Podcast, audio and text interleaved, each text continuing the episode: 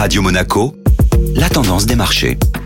La tendance des marchés avec Société Générale Private Banking. Bonjour Alexandre Rolando. Bonjour Benjamin. Une semaine de prudence sur les marchés, les investisseurs ayant les yeux rivés sur Evergrande. Après trois séances de net rebond, les indices boursiers européens ont cédé du terrain vendredi dernier, mais terminent toutefois la semaine en territoire positif, avec des performances de l'ordre d'un pour cent selon les indices. La prudence a donc été de mise sur cette fin de semaine passée, alimentée par les interrogations sur le sort du géant immobilier chinois Evergrande. Le groupe n'a publié aucune information sur le paiement des 83,5 millions de dollars d'intérêts obligataires qu'il devait verser jeudi, alimentant ainsi les inquiétudes des investisseurs sur son éventuelle faillite. Evergrande, ayant cumulé l'équivalent de 300 milliards de dollars de dettes, dispose d'un délai de grâce de 30 jours pour honorer ses dettes avant d'être déclaré en défaut de paiement. Qu'en est-il de l'exposition du groupe hors des frontières de la Chine? Sur ce point, la présidente de la Banque Centrale Européenne, Christine Lagarde, s'est exprimée. Elle a assuré lors d'un entretien à CNBC que l'exposition directe à l'Europe est limitée. Son homologue de la Fed, Jerome Powell, a également communiqué en ce sens mercredi dernier en indiquant que l'exposition directe des États-Unis à la dette du groupe chinois reste faible. Un sujet qui restera donc au cœur de l'attention des investisseurs cette semaine. Je vous souhaite une bonne journée à tous.